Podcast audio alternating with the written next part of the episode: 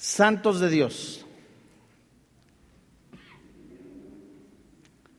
Abre tu Biblia en la carta a los Efesios capítulo 6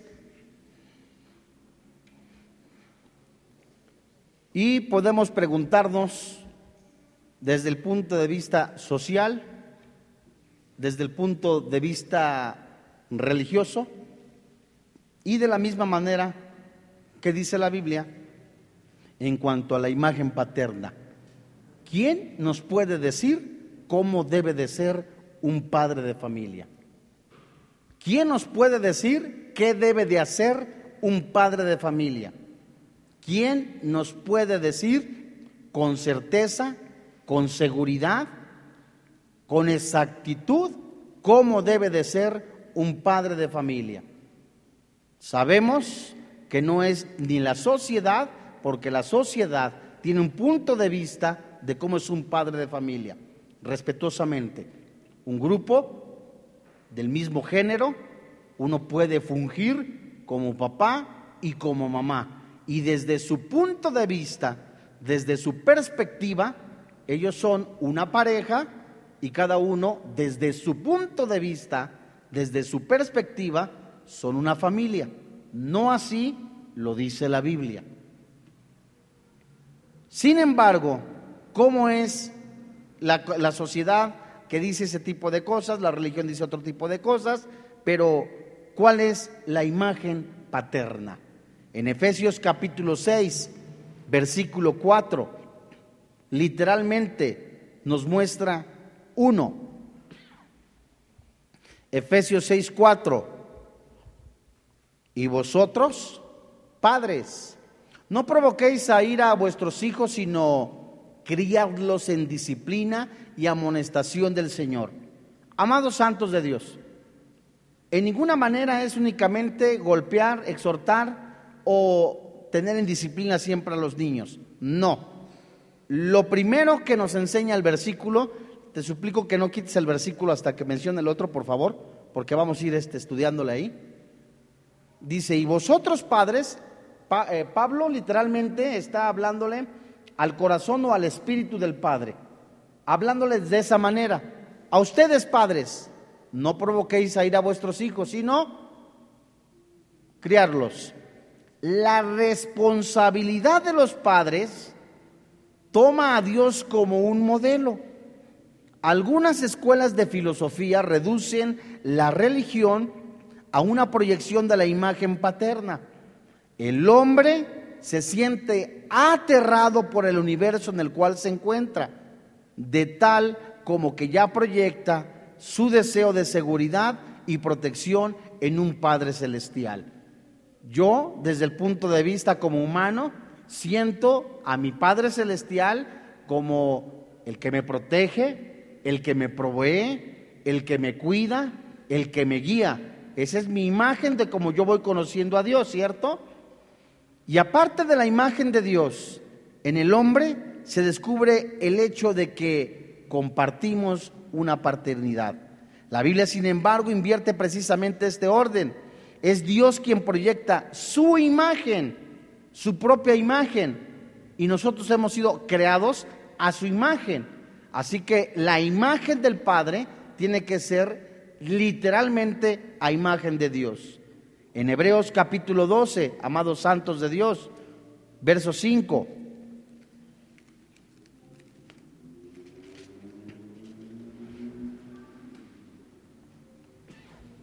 Dios es el Padre y todo Padre terrenal deriva su calidad de tal de Él y trata con nosotros, sus hijos terrenales. Y de acuerdo a este mismo modelo triple, Dios comienza con la enseñanza, nos da un conocimiento de verdad y cuando la enseñanza es rechazada o ignorada, Él aplica disciplina y la disciplina no es liviana. Es un horrendo juicio. Sin embargo, esta disciplina no se aparta de su amor, sino que va en apoyo del mismo. En Hebreos capítulo 12, desde el verso 5 en adelante, la Biblia dice, y habéis ya olvidado la exhortación que como a hijos se os dirige. Aquí es un padre. habla primero de la exhortación, habla de dirección, diciendo, hijo mío, no menosprecies la disciplina del Señor, ni desmayes cuando eres reprendido por Él, porque el Señor, al que ama, disciplina y azota a todo aquel que dice la Biblia, que recibe por hijo. Verso 7, si soportáis la disciplina, Dios os trata, ¿cómo? Como a hijos. Porque ¿qué hijo es aquel quien el Padre no disciplina? Pero si se os deja sin disciplina, de la cual todos han sido participantes, entonces sois, ¿qué dice? Bastardos y no hijos. Por otra parte, tuvimos a nuestros padres terrenales que nos disciplinaban y los venerábamos. ¿Por qué no obedecemos mucho mejor al Padre de los Espíritus y viviremos? Amados santos de Dios, estos versículos vemos que literalmente Dios nos muestra el orden. Sin embargo, sigue mostrando cómo la desobediencia del hombre puede llevar a daños catastróficos en su vida. Todos los que somos padres, yo que soy padre de familia, los que somos papás en casa, al venir a Cristo, al abrir la Biblia, descubrimos un propósito. Este propósito es dado por Dios.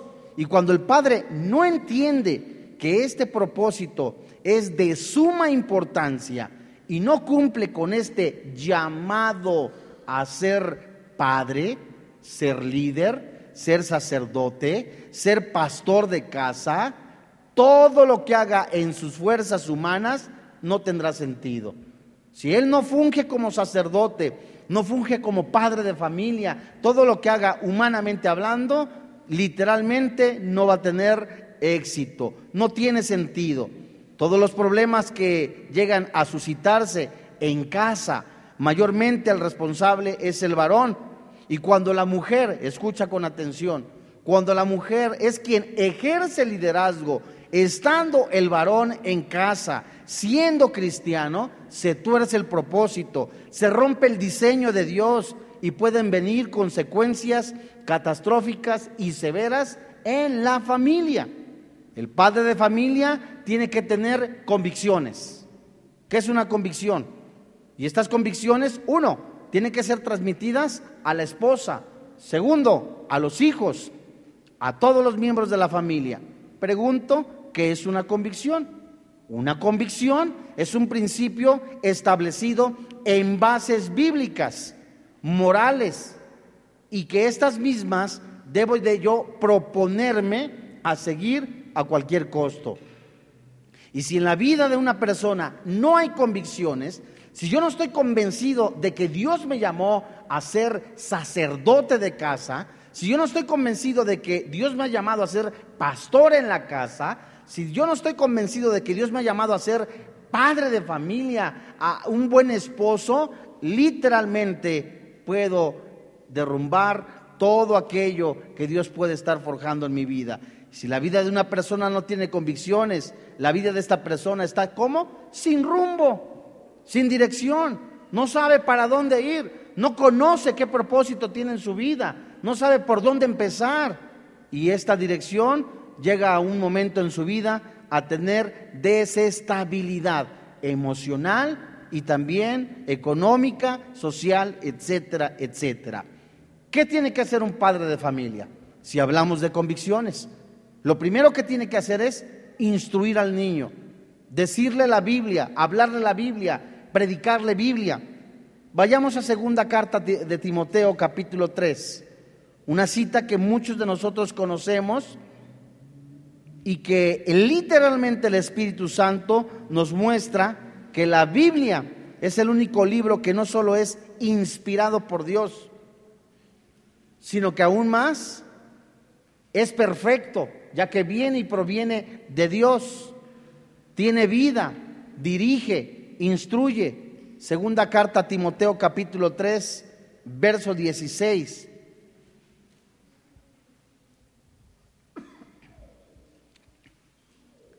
Toda escritura es inspirada por Dios y útil para enseñar. Uno, amados santos de Dios.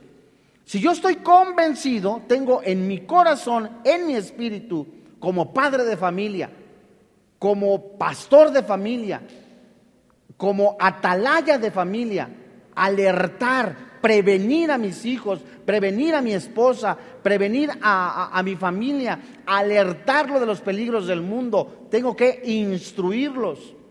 Tengo que también mostrar, dejarme usar por el, por el Espíritu Santo para que el Espíritu Santo se muestre a sus vidas. Porque la Biblia dice, toda escritura es inspirada por Dios y útil para enseñar. Pregunta, ¿enseñar qué? ¿Enseñarnos qué, amados? El camino a Dios. No son las religiones las que nos llevan a Dios. Es Jesús el camino, la verdad y la vida. Nos, es útil para enseñar nosotros los padres que hay un camino y que Jesús ya cuando habita su espíritu, el espíritu de Cristo, el Espíritu Santo está en nuestro espíritu, nos muestra el camino hacia Dios. Y la Biblia nos sirve para redarguir, es decir, para redarguir. ¿Qué es redarguir?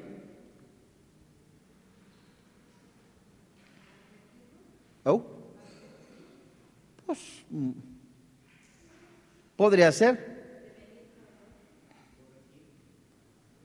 Para redarguir. Eso nos enseña como para recapacitar. Ya soy cristiano.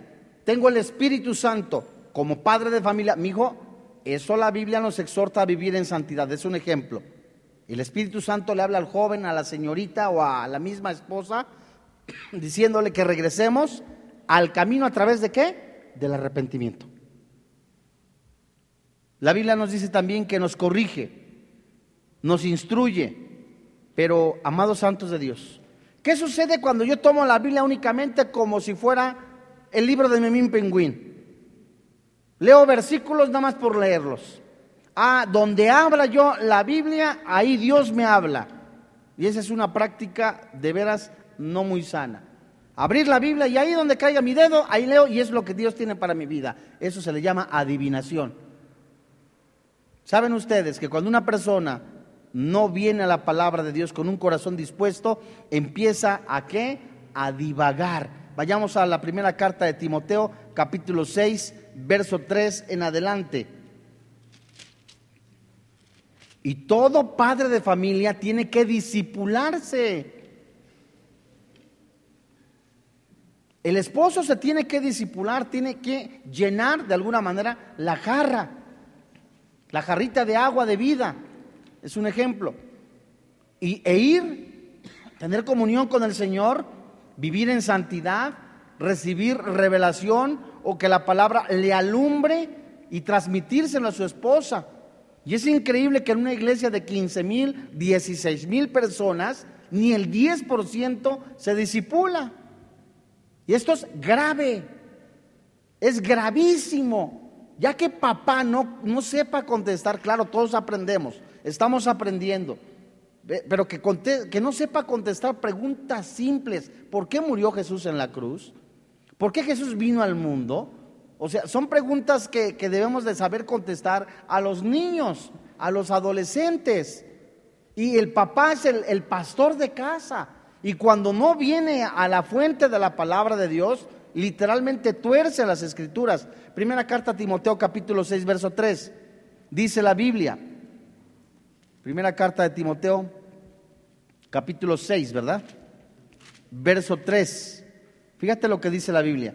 Si alguno enseña otra cosa y no se, se conforma a las sanas palabras de nuestro Señor Jesucristo y a la doctrina que es conforme a la piedad, está envanecido, nada sabe, y delira acerca de cuestiones y contiendas de palabras de las cuales nacen, Dios mío santo, ¿qué nace?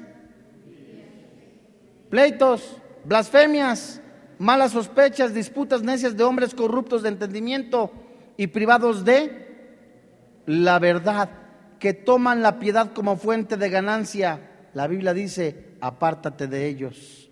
Amados santos de Dios, la Biblia tiene como fin que el hombre se aparte de pecado, se corrija, se prepare para enfrentar la vida, conozca a Dios, su plan y éste sea preparado. Yo como papá, estuvimos viendo como seis semanas literalmente eh, lecciones a la mujer, la mujer virtuosa, cómo debemos de tratar a la esposa. Este mensaje, esta sección en que comenzamos el día de hoy, literalmente habla de cómo tenemos que educar a nuestros hijos.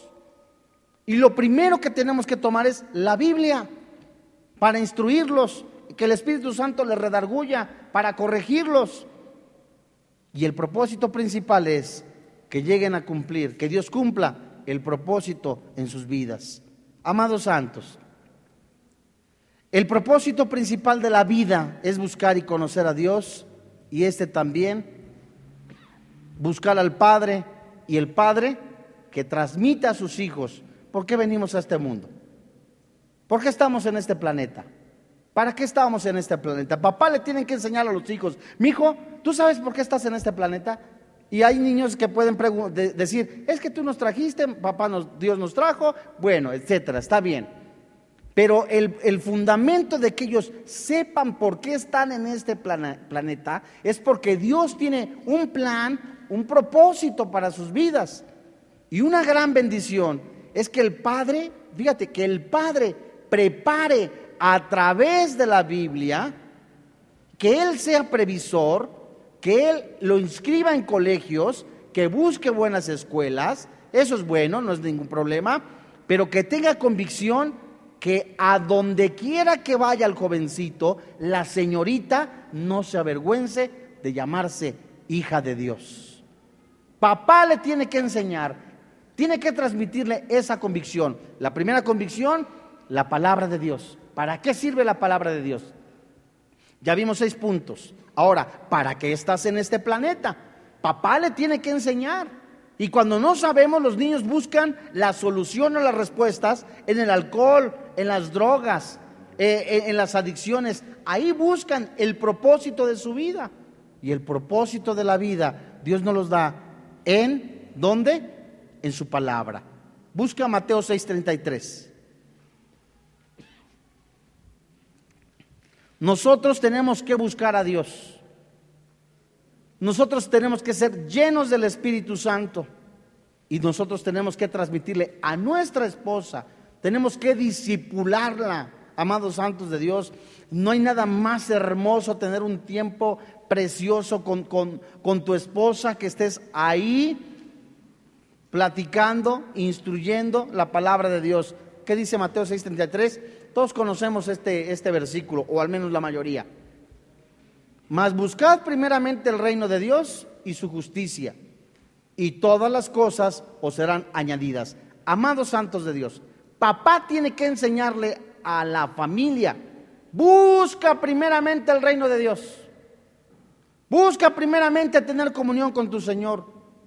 Qué bueno que después de orar estás en tu devocional, después del devocional hiciste la tarea, hiciste esto, pero qué triste cuando papá, siendo cristiano, escucha con atención, siendo cristiano, le enseñe primero, mi hijo, usted primero tiene que buscar una buena empresa, se va a casar, no es malo ser previsor, no es malo que le aconsejes un buen colegio, no es malo que le aconsejes que una buena, una, una, buena, una, una buena profesión y que le guste, siempre y cuando primero esté Dios.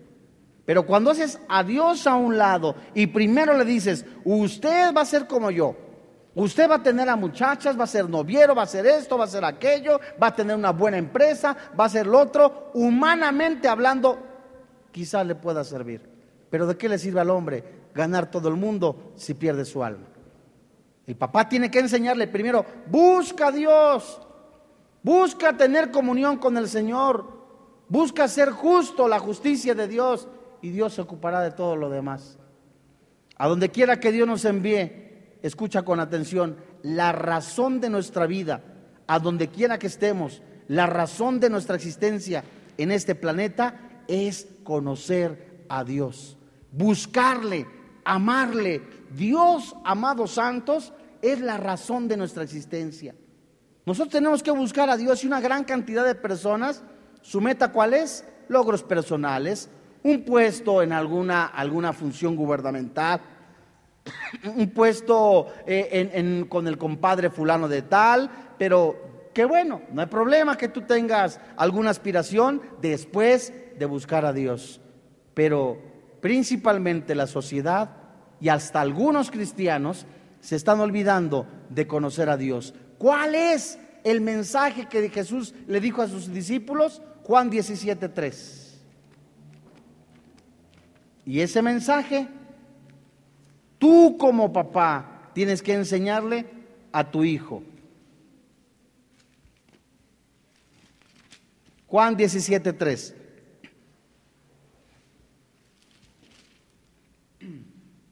Jesús orando por sus discípulos.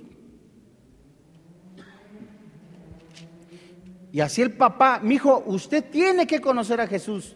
Usted tiene que saber por qué propósito está en este planeta. ¿Cuál es el propósito de, este, de que estés en este planeta? Conocer a Dios, conocer a tu Creador. Ahora, ¿qué vas, ¿cómo te vas a desarrollar mientras estás en este planeta? Bueno, estudio la primaria, la secundaria, la preparatoria, seguido de esto estudio alguna carrera, etcétera, etcétera. Pero el punto central en mi vida como cristiano es conocer a Dios. Dice Juan 17:3. Y esta es la vida eterna, dice Jesús, que te conozcan a ti, el único Dios verdadero, y a Jesucristo, a quien has enviado. ¿Cuál es el propósito, santos? Papá tiene que enseñarles y tomar el manual. ¿Cuál es el manual? Uno, la palabra de Dios. Dos, ¿qué les tiene que decir? ¿Qué propósito tienes en la vida? Y es triste que muchas personas no conozcan el propósito de Dios para su vida ahorita. Cristianos que tienen 10, 15 años, ¿qué Dios quieres conmigo? ¿Qué quieres conmigo? Que te conozcan. Conoce a Dios. ¿Cómo vas a desarrollarte? Dios te lo irá diciendo, pero el punto primero o número uno es conocer a Dios. Otra de las cosas que debe el Padre transmitir, la imagen del Padre. El Padre instruye, el Padre muestra que Dios, qué propósito tiene, conocer al Creador y por siguiente no permitir, hablando moralmente, que mi cuerpo se contamine con deseos inmorales. El Padre tiene que transmitir la importancia de vivir en santidad. Primera carta a los Corintios, capítulo 6, verso 19. Es muy triste que haya padres de familia que haya padres de familia que digan, bueno, ya mi hijo tiene 14 años.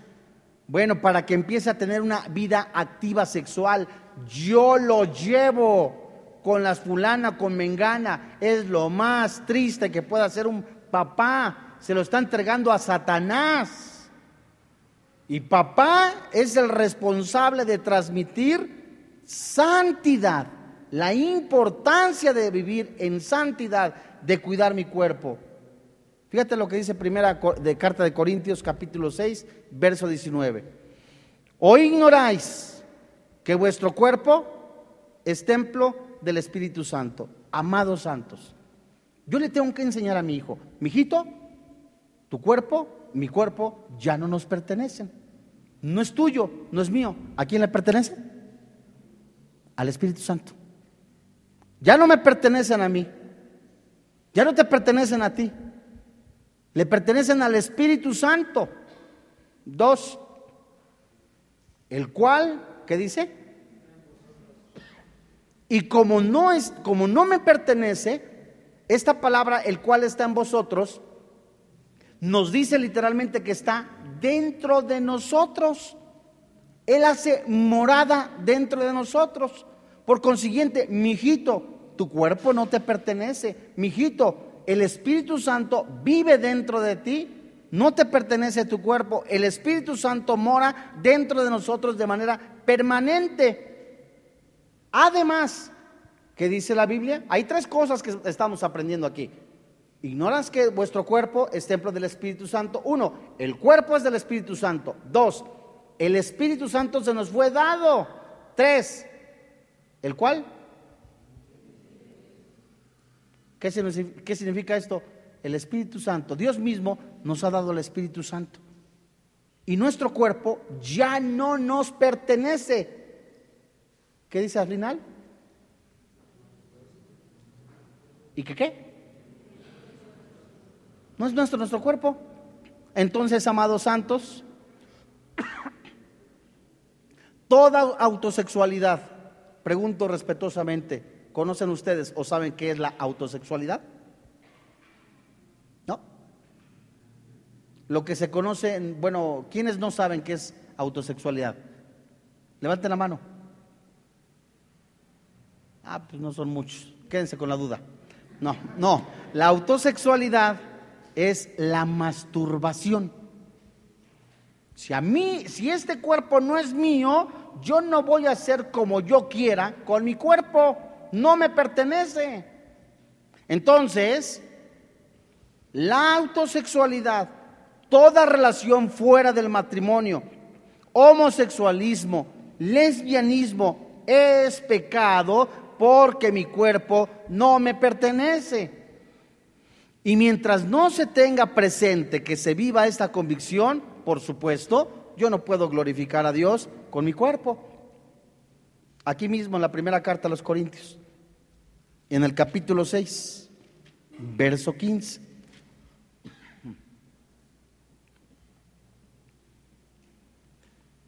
Esta es una advertencia de parte de Dios.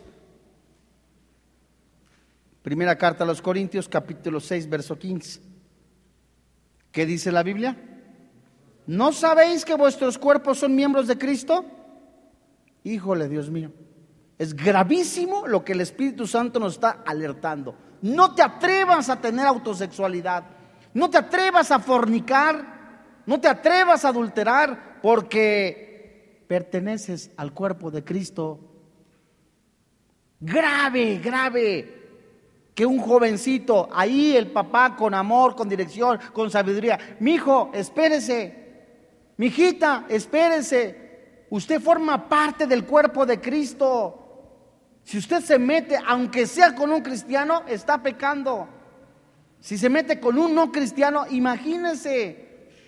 Dice la Biblia, quitaré pues los miembros de Cristo y los haré miembros de una prostituta, de una ramera. Qué terrible. Dice el verso 16. ¿O no sabes que el que se une con una prostituta, una ramera, es un cuerpo con ella? Porque dice, los dos serán una sola carne, pero el que se une al Señor, un espíritu es con él. Dice el verso 18. Ya viste a ese muchacho, ya viste a esa muchacha, mijito, le dice el papá, échate a correr.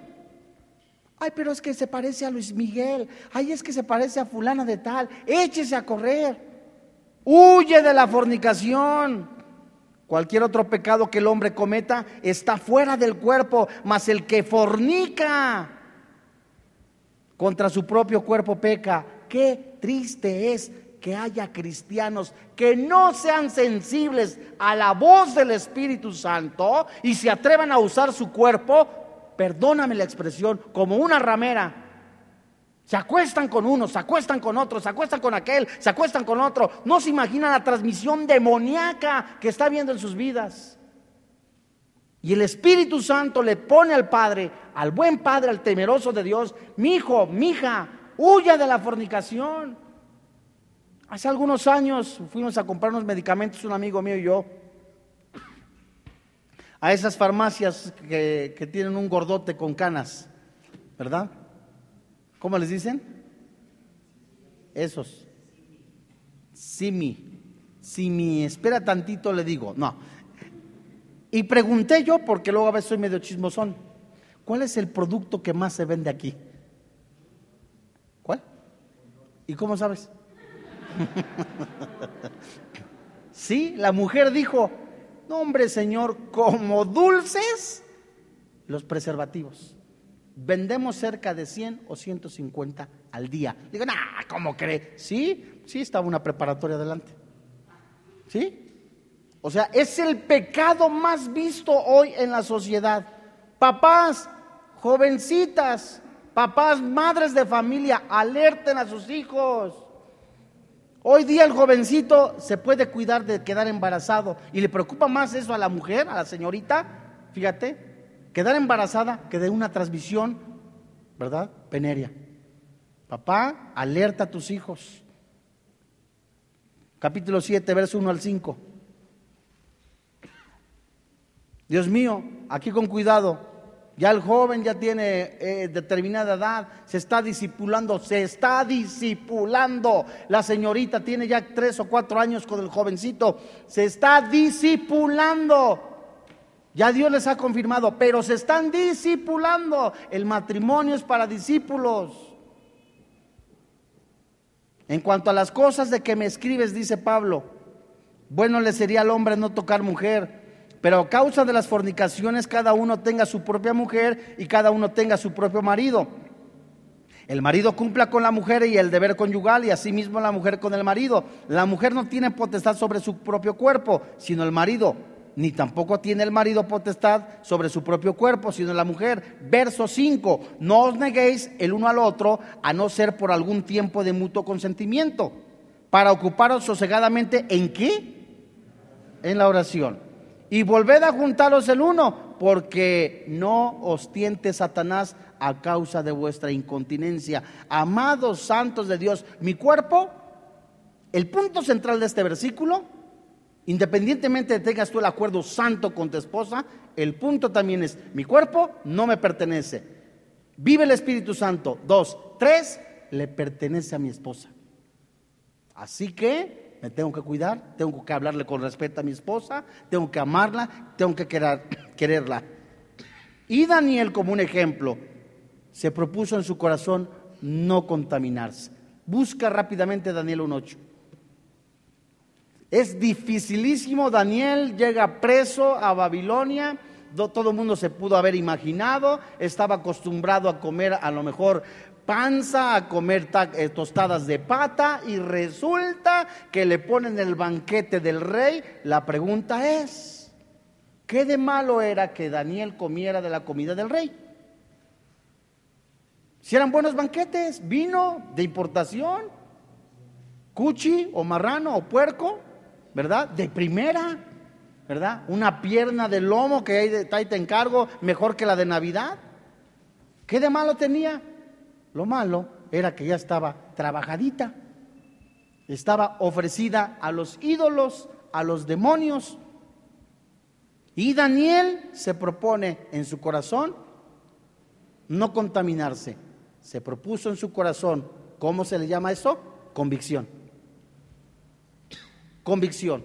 Si yo estoy convencido de que el Espíritu Santo vive en mi vida, no voy a fornicar, si yo estoy convencido de que el Espíritu Santo mora de manera permanente en mi vida, yo soy testimonio a mis hijos. No veo pornografía, no maltrato a mi esposa. Ese es el modelo, la imagen del Padre.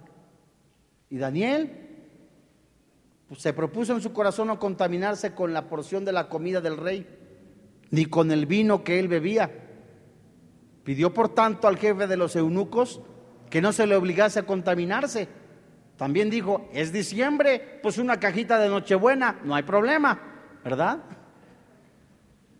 Propuso en su corazón no contaminarse, amados santos, de lo que estaba ofrecido a los ídolos.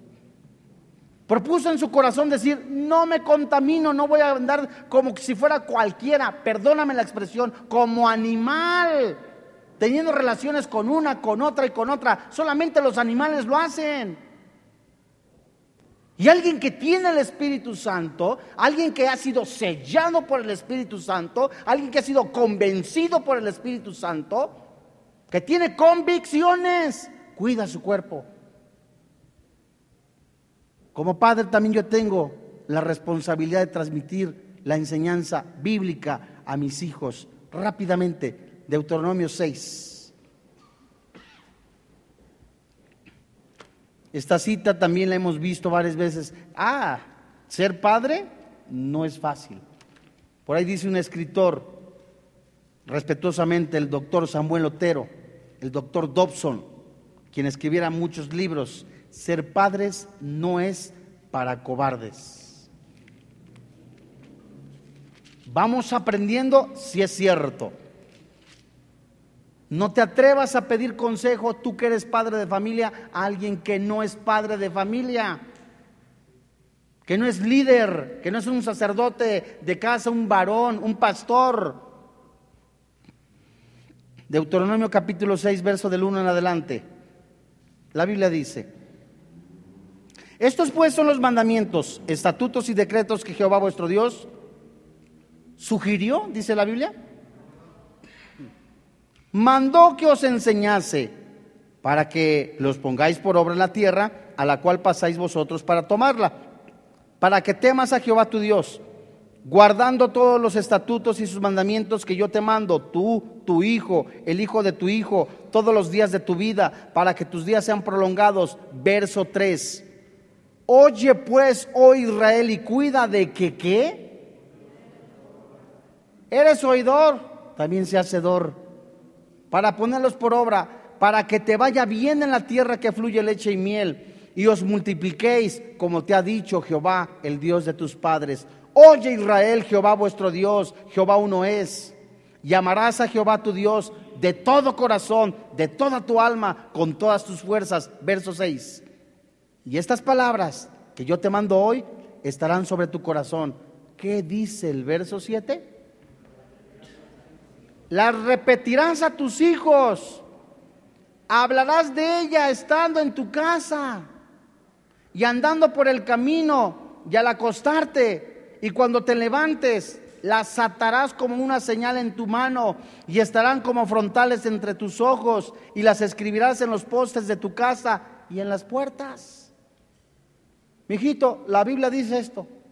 Mijito, la Biblia dice no te unas en yugo desigual. Mijito, la Biblia dice huye de la fornicación. Mijito, la Biblia dice honrarás a tu padre y a tu madre. Mijito, la Biblia dice, sed obedientes. Mijito, la Biblia dice, orad sin cesar.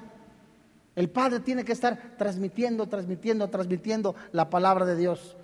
El padre tiene que ser pastor, maestro, sacerdote de casa. El padre tiene que tener convicciones en su vida de tal manera que sea ejemplo a sus hijos. Porque de qué sirve que papá se sepa un millón seiscientos setenta y cinco mil versículos, ¿verdad?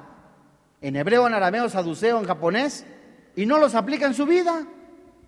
¿De qué le sirve? Y la imagen del Padre debe de ser genuina siempre, siempre, en la casa, en la oficina, en la cocina, lo mejor es vitacilina. No. Siempre el papá tiene que ser cristiano donde quiera. Con el compadre Chon, con el compadre Chon es cristiano. Con el compadre Filemón, con él es cristiano y le transmite la verdad de la palabra a sus hijos. Como yo y mi esposa somos una sola carne, yo velaré por el cuidado de mi esposa. Qué triste es que los hijos vean un testimonio completamente distinto al que nosotros hacemos en la iglesia y distinto en la casa.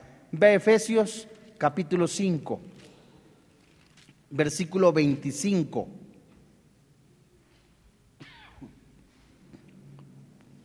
Entonces, ¿cuáles son de alguna manera las convicciones? Uno, vamos recapitulando rápido. Uno, enseñarle a mi hijo que la palabra de Dios es inspirada por el Espíritu Santo, nos es dada a conocer para enseñarnos el camino, redarguirnos, corregirnos, instruirnos. Dos, Mostrarle a mi hijo por qué propósito, con qué plan de Dios está en este planeta. ¿Cuál es ese propósito? Conocer a Dios. Tres, enseñarle la parte moral, que mi cuerpo no tiene que contaminarse, ¿verdad? Cuatro, tengo que transmitirle a mis hijos la palabra de Dios. Se la repetiré a mis hijos, a los hijos de mis hijos. Y cinco, como yo y mi esposa somos una sola carne, yo velaré por el cuidado de mi esposa. Efesios 5, 25. La Biblia dice, maridos, amad a vuestras mujeres, así como Cristo amó a la iglesia y se entregó a sí mismo por ella. Verso 26.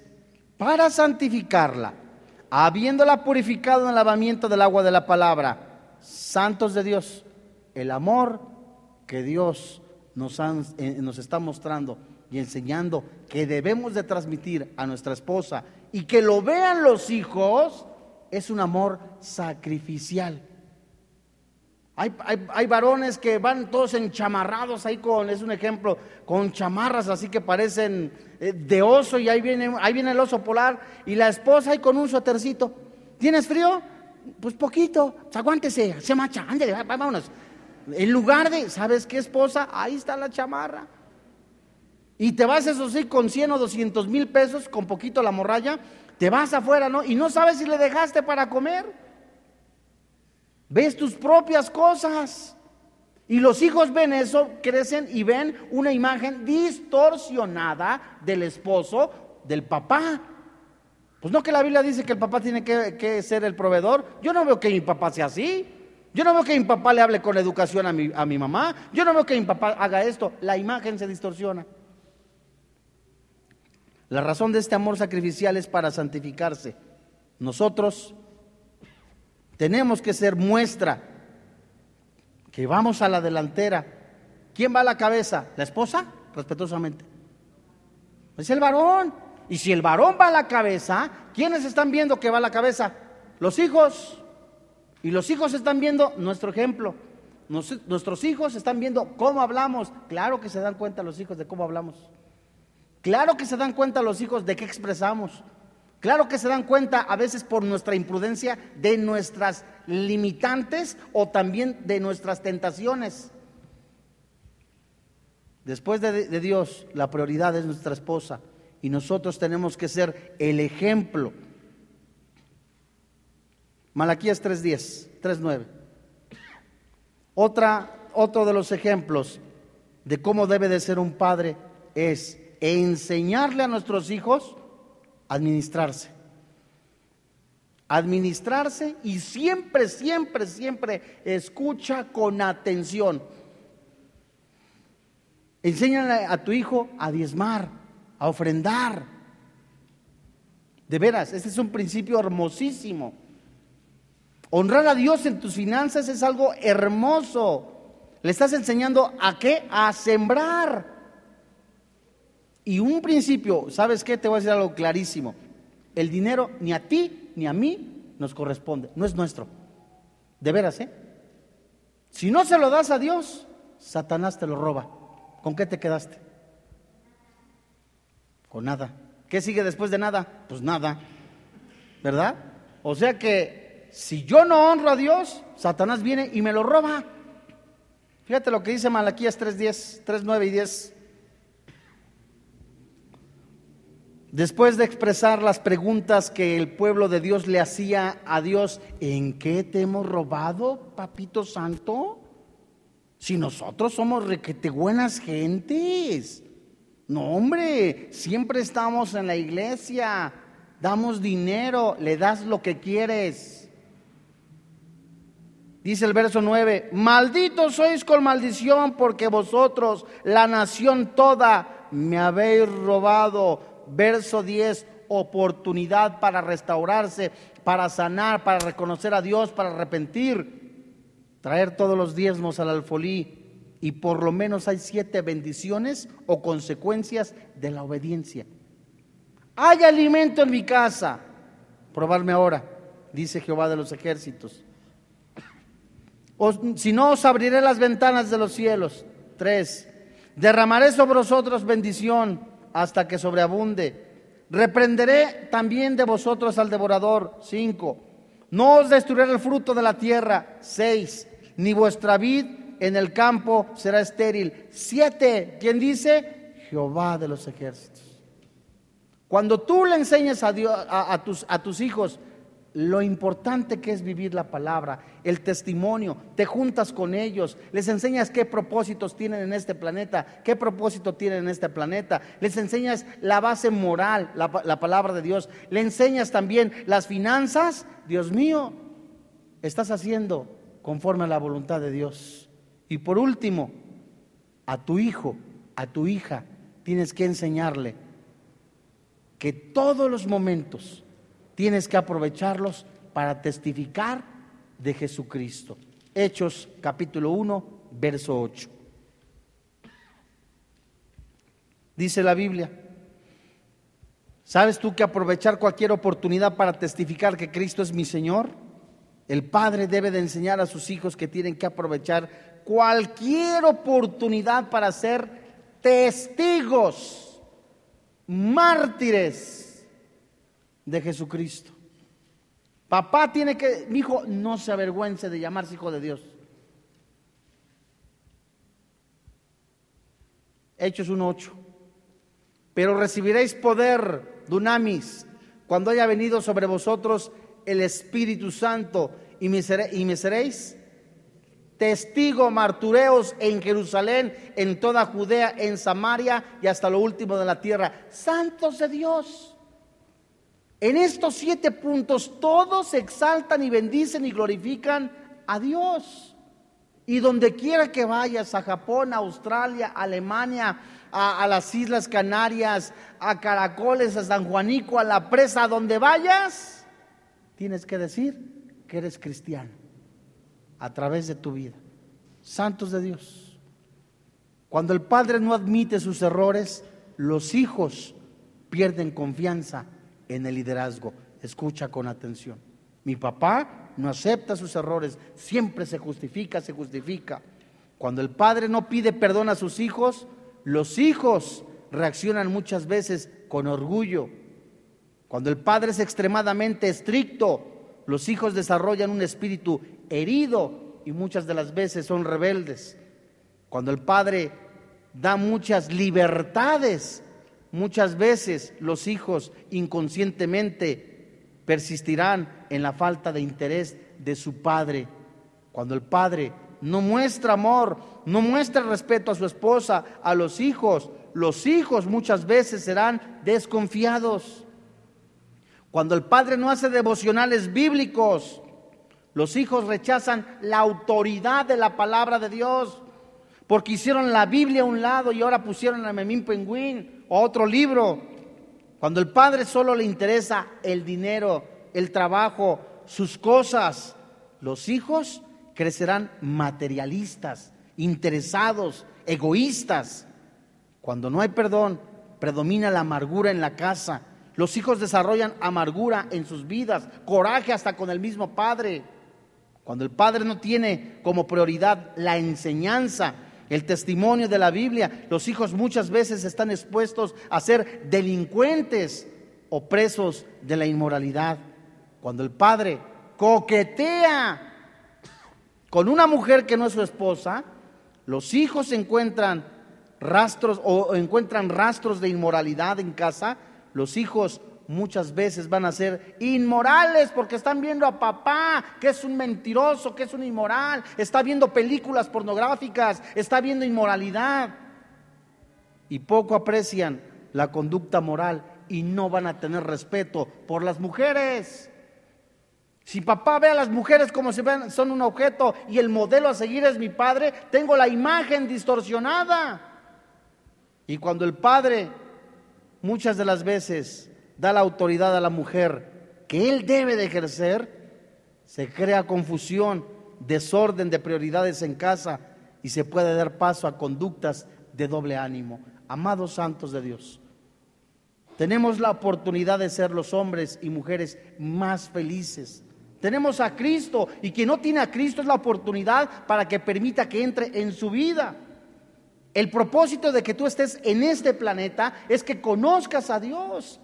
No, no andar de botella en botella, de sexo en sexo, de mujer en mujer, de hombre en hombre, robando, adulterando. No, el propósito es literalmente conocer a Dios. Y la pregunta es, ¿conoces a Dios como Dios quiere que le conozcas? Vamos a orar.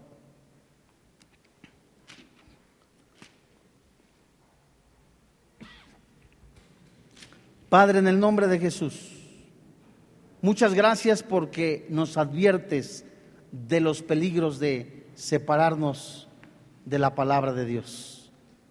Gracias porque nos adviertes de los peligros que envuelven el pecado, que destruyen.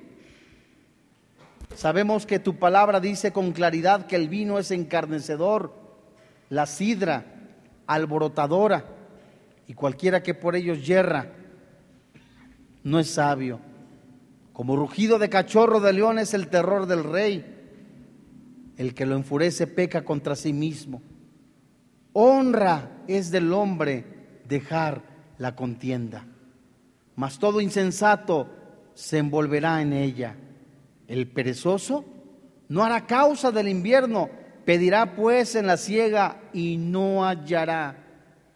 Como aguas profundas es el consejo en el corazón del hombre, mas el hombre entendido lo alcanzará. Muchos hombres proclaman cada uno su propia bondad, pero hombre de verdad, ¿quién lo hallará? Camina en su integridad el justo, sus hijos son dichosos después de él. El rey que se sienta en el trono de juicio con su mirar disipa todo mal. ¿Quién podrá decir, yo he limpiado mi corazón, limpio estoy de mi pecado? Papito Santo, muchas gracias, porque sigues hablando a nuestro corazón, a nuestro espíritu para ser buenos padres. Tener la imagen de un Dios vivo, santo, que se ofende con la inmoralidad. Ese es el modelo a seguir de nosotros, los padres, y transmitirlo a nuestros hijos. Educar a nuestros hijos, amar a nuestra esposa como Cristo a la iglesia, instruir a los hijos con la palabra de Dios, para que cuando fuera grande no se separe de la palabra misma. Papito, nos ponemos en tus manos como varones, nos ponemos en tus manos como sacerdotes, como padres de familia. Muchos de los que estamos aquí no hemos dispuesto nuestro corazón en amar a nuestra esposa, en buscarte, en ser hombres de verdad. Hoy nos arrepentimos, te pedimos perdón por nuestros pecados. Otros han sido mal ejemplo en su casa, otros han ofendido a la esposa. Hoy, Señor, entregamos todo aquello que tú llamas pecado. Y te damos gracias porque en esa esperanza, en esa bendición del sacrificio de Cristo en la cruz, tú nos limpias con tu preciosa sangre. Gracias porque nos levantas, nos restauras a ser hombres de verdad, a amar a nuestra esposa, a protegerla, a cuidarla, a ser ejemplo a nuestros hijos y ante todo también y sobre todo a exaltarte a través de nuestras vidas. Todo esto te lo ponemos en tus manos, porque quien vive y reina en nuestro corazón, Cristo Jesús. Amén.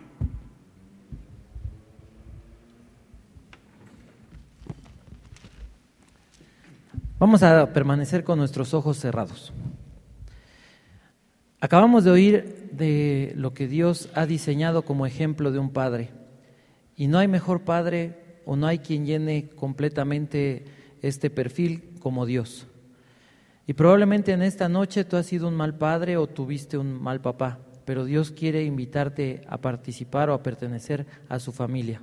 La Biblia dice, si oyes hoy su voz, no te endurezcas. Y si tú en tu corazón sientes esa necesidad de tener una relación con Dios que hasta este momento no tienes o no estás seguro de tener, es el momento adecuado para que tú le entregues tu vida al Señor Jesucristo.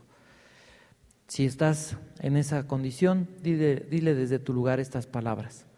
Padre mío, en el nombre de Jesús, bendito Dios, hoy reconozco que, que no tengo un propósito, que mi vida, Dios, está vacía, que hay un hueco en mi corazón que nadie ha podido llenar. Y quiero pedirte, Señor, que en esta noche tomes en cuenta estas palabras que veas la actitud de mi corazón. Creo, Dios, en tu Hijo Jesús, que vino a morir hace dos mil años en una cruz y que murió para pagar por todos mis pecados. Creo, Señor, que tú, Dios, en esta noche has tocado a mi corazón por medio de la exposición de tu palabra. Y por eso en esta noche quiero ser sensible a tu voz. Quiero entregarte mi vida, Padre, y quiero, Señor Jesús, invitarte a ser el Señor y Salvador de mi alma.